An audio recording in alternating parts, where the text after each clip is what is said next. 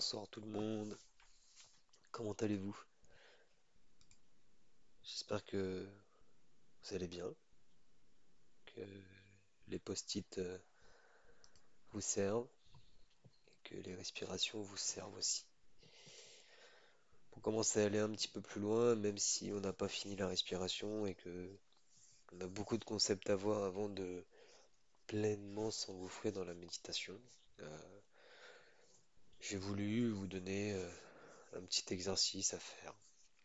Une petite routine en plus. Alors, en plus des 7 respirations ou en moins, enfin, vous pouvez faire les 7 respirations en plus de cet exercice ou si c'est trop long, juste faire les exercices. hein, vous verrez le temps que vous pourrez y accorder. De préférence tous les jours si possible. Mais encore une fois, soyez indulgent avec vous. Ne vous jugez pas trop sévèrement.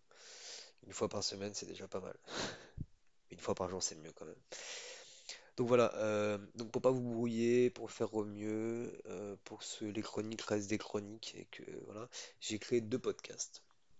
Donc les chroniques que vous connaissez maintenant et les exercices du chroniqueur. Donc les chroniques, ça donne le temps d'expliquer tout ce qui entoure la méditation. Le souffle, le prana, la position, le type de méditation, le fait qu'on puisse éventuellement parler de choses et d'autres, ça construit